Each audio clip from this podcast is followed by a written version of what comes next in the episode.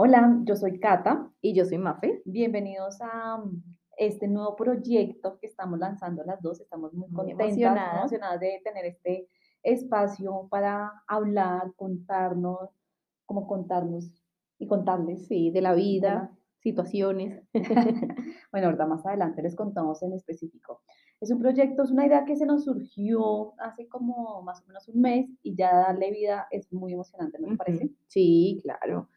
Cuando uno tiene una idea y se empieza a materializar, es demasiado emocionante verlo ya hecho realidad. Sí, Esperamos que ustedes también les guste, eh, nos cuenten también en, sus, nos den comentarios a ver si les, que les llama la atención, qué temas también para traerles. Y, eh, y entonces, pues bueno, comencemos. Comencemos entonces con nuestro podcast. Sí, la idea es que te recomendamos tener una bebida caliente o Sí. fría, ya depende de donde estén, puede ser una copa de vino, una cerveza, y nos oigan y se sientan como si estuviéramos todos en una, una sala gigante haciendo visita. Esa es la idea, como algo mucho más tranquilo, relajado.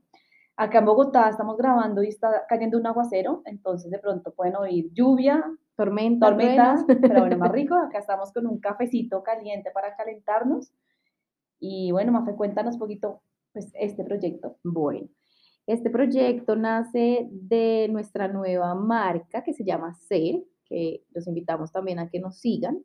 Ser es un espacio donde vamos a darles mucha información eh, importante que resuene con ustedes para empezar a cambiar un poco la forma de pensar, actuar y hacer, ¿no? Digamos que Cata y yo eh, hemos venido como un proceso muy bonito de conocernos a nosotros mismas y, y en algún punto dijimos como qué rico poder contarle a las personas y darles la información que nosotros estamos teniendo.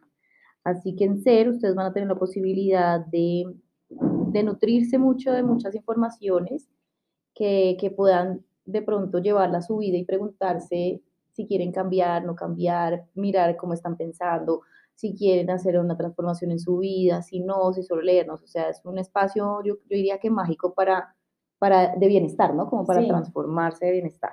Y la idea también, digamos, de este podcast es traerles, pues a veces vamos a tener invitados Sí, y traerles temas y cuestiones del día a día que nos hacen como pensar, poner como esa semillita de decir, ¿será que lo que siempre me han enseñado lo quiero seguir viviendo?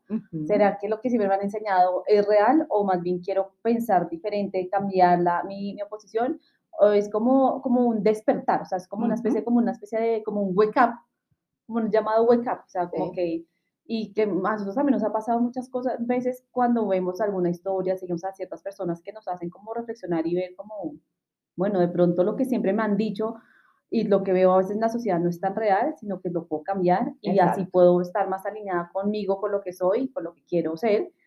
Y la idea es eso, ¿no? Como traerles también herramientas, ideas, opciones, como abrirles un poco eh, el mundo que nosotros también nos he- hemos estado, porque en, mi- en el último video que les hice, del de ayer, que creo que hoy va a salir, hoy, eh, o sea, ma- a finales, hoy lo estamos grabando martes Sí, Sí, martes 28. 28 de marzo. Pero ya ustedes, este pues, podcast va a salir la otra semana, entonces pues ya lo van a tener en, en, en YouTube. Que les contaba que yo tenía una visión como de caballo, o sea, solamente veía una forma de hacer ciertas cosas y a medida que fui como abriendo esa, esa visión, pues fue como llegando cosas nuevas y mágicas al, al, a mi vida. Y yo creo que muchas veces nos toca como permitirnos hacer eso y para eso hay que oír y ver Sí. otras, otras, otras formas de hacer las cosas y como la gente también lo ha hecho. Así es. Acá no buscamos que pienses igual que nosotros, que hagas igual que nosotros, que tengas el mismo proceso, porque acá también creemos que cada persona es un ser totalmente diferente, súper individual. Y la idea es que en cada episodio que nos oigas, también si estás en nuestra comunidad de newsletter, si estás en, en, en YouTube y ves todo lo que les damos de información, la idea es que tú te quedes con lo que más resuena contigo, con lo que más te, que te, te llama la atención y, y lo hagas propio, pero no queremos acá convertirnos como una especie de religión y de tiene que ser así o si no está mal, te toca pensar así o si no tampoco, porque esa no es la idea, o sea, la idea es, hay un autor, eh, es, bueno, es argentino, pero vive en España, que me gusta mucho, que su lema es mi vida, mis normas. Y la idea es eso, como que tú creas, crees tu vida y creas como empiezas a formar tus propias creencias, tus propias normas y tu forma de, de, actuar y de ser, pero bajo lo que tú realmente quieres ser. Y para eso, pues lo que les decía, cada persona es tan diferente. Mafe y yo somos hermanas, pero las dos tenemos, somos muy diferentes. A una le gusta más una cosa, a las otras otra. Sí nos unen elementos comunes, pero la idea es eso, o sea, como que es un mundo tan diverso que la idea es que cada uno vaya cogiendo lo que más les guste y pues eso no es como algo totalitario que tiene que ser así. O una fórmula que les vamos a decir para ser felices se necesita esto y esto y esto, pues no, ¿cierto? Porque tampoco hay fórmulas tan estructuradas cuando hablamos de algo tan complejo como somos cada uno. Además, es una complejidad inmensa. Pero bueno, entonces bienvenidos a nuestro primer episodio de, visita en visita con Cata y Mafe. Em, este primer episodio eh, lo llamamos la historia que nos contaron, porque Cata y yo coincidimos en, en, que, pues sí, fuimos criadas de una forma y a medida que nos ha pasado lo que les vamos a contar, pues hemos empezado a darnos cuenta que la historia que tal vez nos cuentan de pequeños no es la misma que tenemos ahora de adultos, ¿cierto? Como que hay hay momentos en la vida cruciales como puntos importantes que lo hacen reflexionar, cuestionarse, eh, lo que le cuentan a uno, como lo crían a uno o, o sí, como desde su contexto. Entonces, eh, los invitamos a que tengan también la mente abierta y si se sienten identificados, pues que levanten la mano, así como lo hemos hecho nosotras. Exactamente. Y pues también nunca es tarde para cambiar, transformar su vida y hacer las cosas diferentes como, como realmente se sientan mejor. Porque yo creo que eh, un punto que tenemos así las dos en común es que las dos creemos que venimos a este mundo a, a pasar rico, pues o sea, no, a, pues, o sea, no, no estar sufriendo, y siempre estando triste, sino yo creo que, que, es buscar la forma en que uno cómo puede estar mucho mejor cada vez. Así es y siempre estar como en bienestar y saber que si me llega un problema, saberlo manejar y no hundirme. Así, sí, y si estoy aburrida con mi vida en, en, algún área de mi vida, pues ver la forma de sacarlo y no quedarme como llorando ahí y siendo víctima, sino la idea es sacar, salir, porque yo creo que sí se puede. Entonces, pues para los que nos, nos conocen, pues las dos somos hermanas, somos de Bogotá, Colombia, y tenemos una, nos estuvimos en un colegio católico eh, que nos dio muy disciplinado, o sea, sí, hay que agradecerle que nos dio la disciplina que tenemos ahorita, porque era muy estricto, teníamos un montón de tareas, de quizzes, de exámenes, y que pues eso sí nos dio las bases de pronto también para tener como para emprender, porque muchas veces si uno no tiene como esa disciplina, pues no, sería más difícil. Un valor alto en responsabilidad, ¿no? Yo siento que también era, nos, nos formaron en, en tener responsabilidad frente a todo, ¿no? A ser responsables con nuestra vida, con, con nuestro trabajo, que las cosas que hagamos pues tengan esa disciplina y esa responsabilidad detrás, que lo que hagamos siempre lo hagamos bien, creo que también era como un, un, un, buen valor que nos dejó el colegio, pero dentro de un marco muy tradicional, ¿sí? Con un deber ser yo creo que muy alto. Sí, súper alto y también demasiado estructurado, o sea, de pronto yo creo que las sobre todo nuestras amigas y compañeras que les gustaba la música, el arte, el deporte, pues digamos que sobre todo en bachillerato ya no les daban mucho campo a eso, sí. porque tenía que ser toda la parte académica. Acá en Colombia, cuando tú te gradúas del colegio, te hacen un examen que se llama, ahorita se llama prueba saber.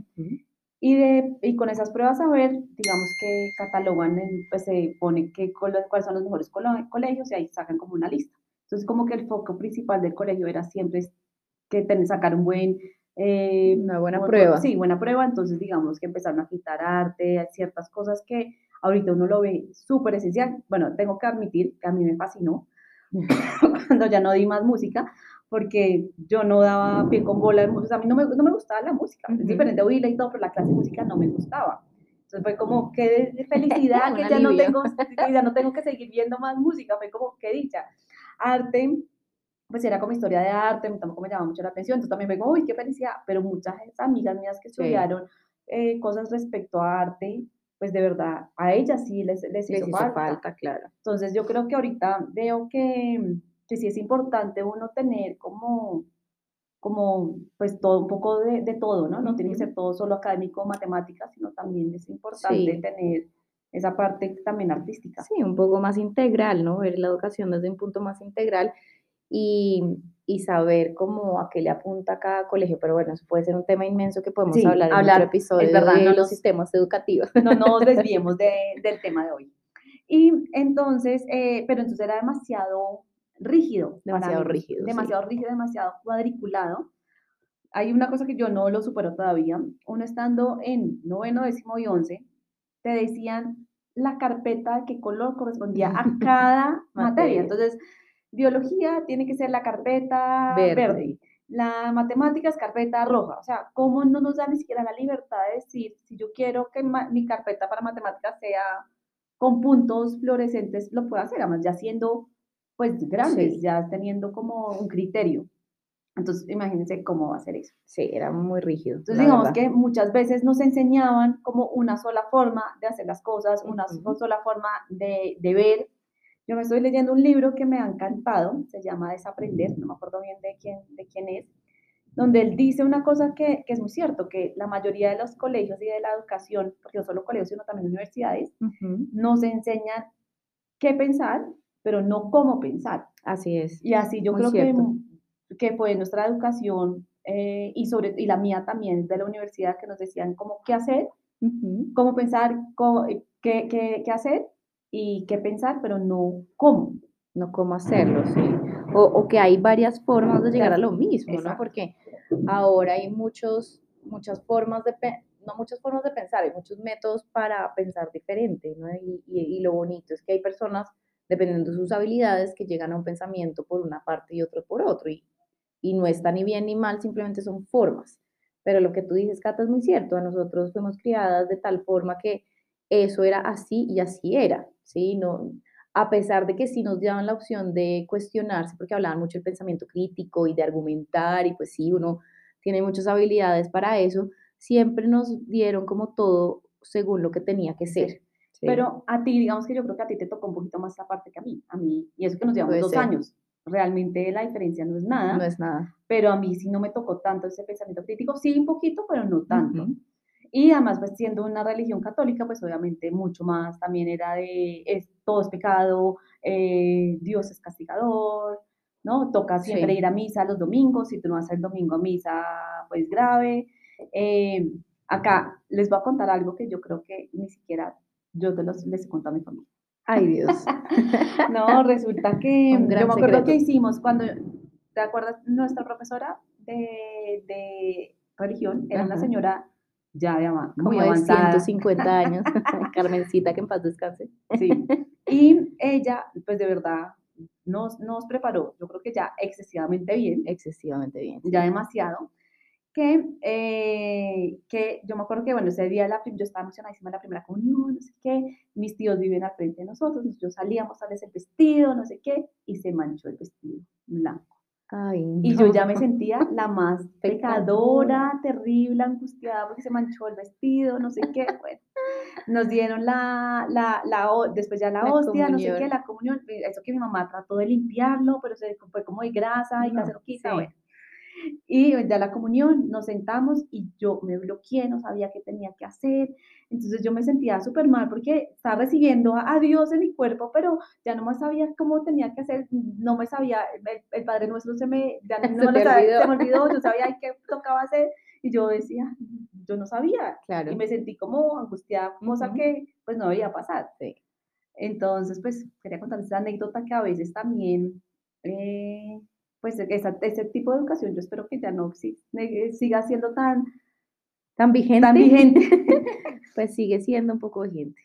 porque Pero- pues igual, realmente yo no creo que porque haya ido a hacer mi primera comunión y se haya manchado, Claro, está uno es pecadora y todo, niño. además, y obviamente, entonces, no, yo me sentí de verdad mal.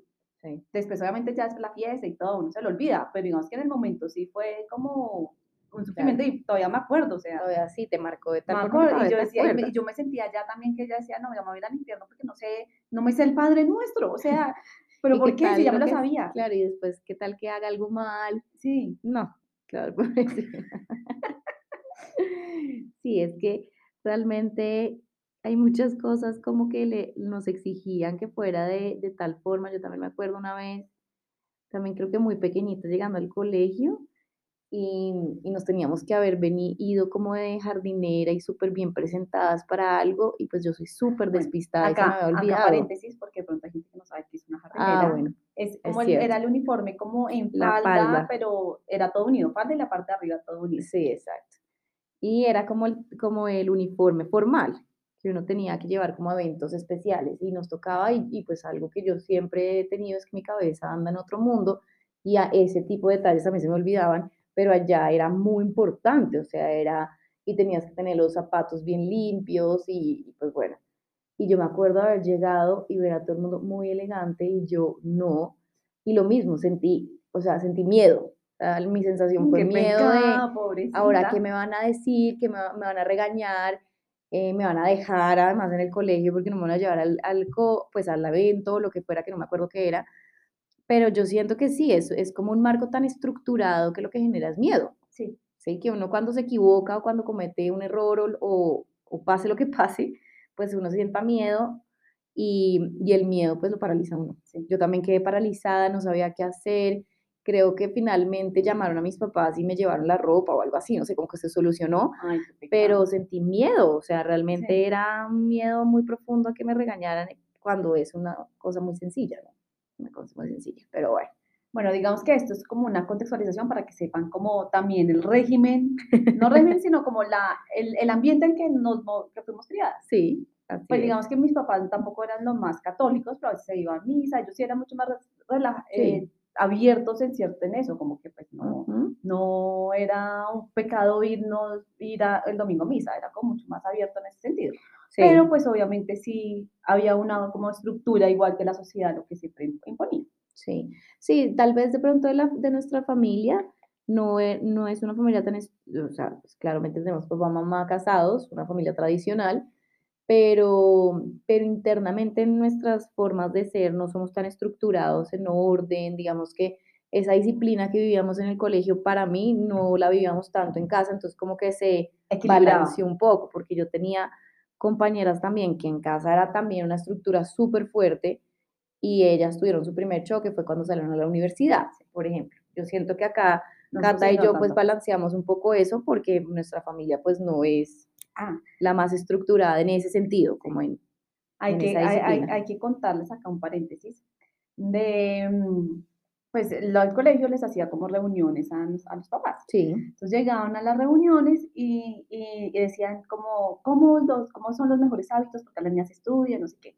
Entonces era primero, los niñas no pueden hacer tareas viendo televisión. televisión. Segundo, no sé qué, tienen que dormirse a tal hora. Bueno, una, como varios pasos, que ahí es el punto donde yo creo que ahí comenzamos también como a darnos cuenta que igual no todo el mundo les sirven las mismas cosas.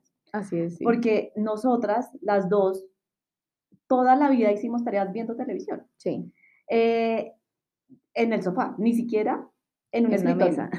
¿no? Bien sentadas así, no, es más, a mí me sentaban en una mesa, en un escritorio, y yo me sentía regañada y peor. Entonces, yo era viendo novelas, oyendo novelas mientras hacía tareas, Ujú. y me servía. Entonces, mis papás, digamos que ahí también, menos mal, mis papás, nuestros papás también tienen un pensamiento, pues, abierto, porque hay Sí. otros que sí podrían ser mucho más Sí, eh, estrictos y si en el colegio dijeron que esto era esto, esto, esto, toca hacer así. Ellos Ujú. no, menos mal, y decían, pues a las dos no fue mu- muy bien en el colegio, ¿para qué les vamos a cambiar los hábitos que ellas ya, ya tiene, sí, tienen si les están funcionando?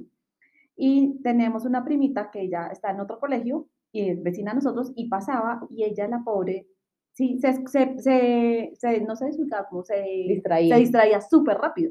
Entonces ella, en vez de hacer tareas, se quedaba viendo la novela y pues, obviamente no lo rendía. O sea, ahí fue cuando de verdad uno se da cuenta que hay cosas que a mí me sirven y hay otras cosas que a otra persona no le sirven y eso está bien. Es Ujú. encontrar el- la forma que a cada cual le, le sirve.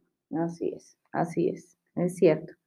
Pero bueno, digamos que este marco nos da para que igual eh, creciéramos como bajo unos estándares, ¿no? Como unos deberes ser de la sociedad, que es, bueno, usted estudia, va al colegio, luego pues sale a la universidad, se casa, tiene No, antes de la universidad toca hacer un máster. un máster, perdón, sí, el máster, eh, conoce a alguien, se casa, tiene hijos, es exitoso laboralmente, ¿no? Eso es como un, como un checklist Sí. que le enseñan a uno que uno tenía que hacer.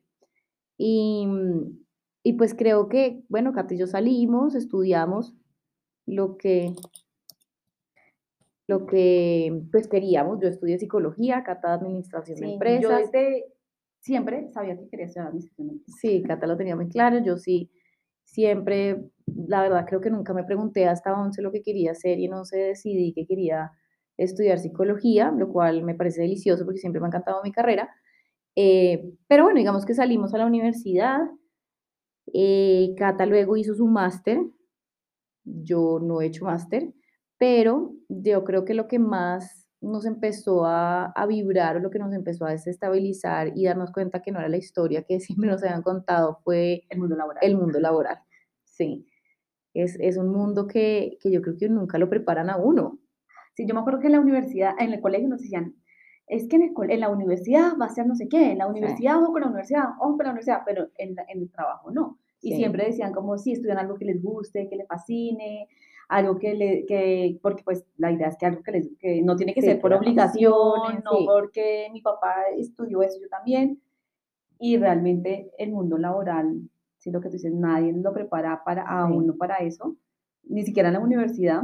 No, ni siquiera porque yo siento que muchas carreras, pues sí, lo preparan a uno con mucha información, muchas habilidades, pero es que las carreras son tan amplias, por ejemplo, la mía, psicología, y uno puede ser tantas cosas en el mundo laboral, bueno, la tuya También, también, también, administrador.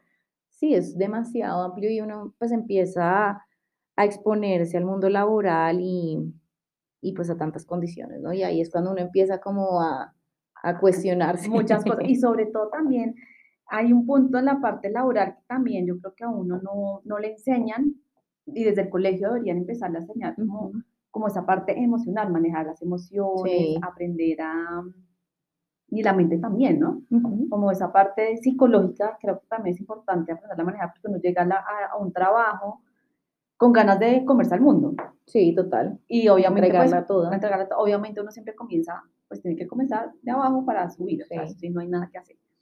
Pero llega un punto que también como lidiar también con eh, un jefe, bueno, menos mal a mí siempre me tocó jefes buenísimos, así yo no tengo por qué quejarme Ujú. porque me tocó, es más, o sea, mi, yo, es más, mi primera trabajo formal, porque yo, mis tías tenían un, un, una- un almacén de navidades y yo trabajaba Ujú. las ayudaba vendiendo. O sea, ahí como que me ayudó un poquito, pero igual, digamos que pues era familia, pues es diferente.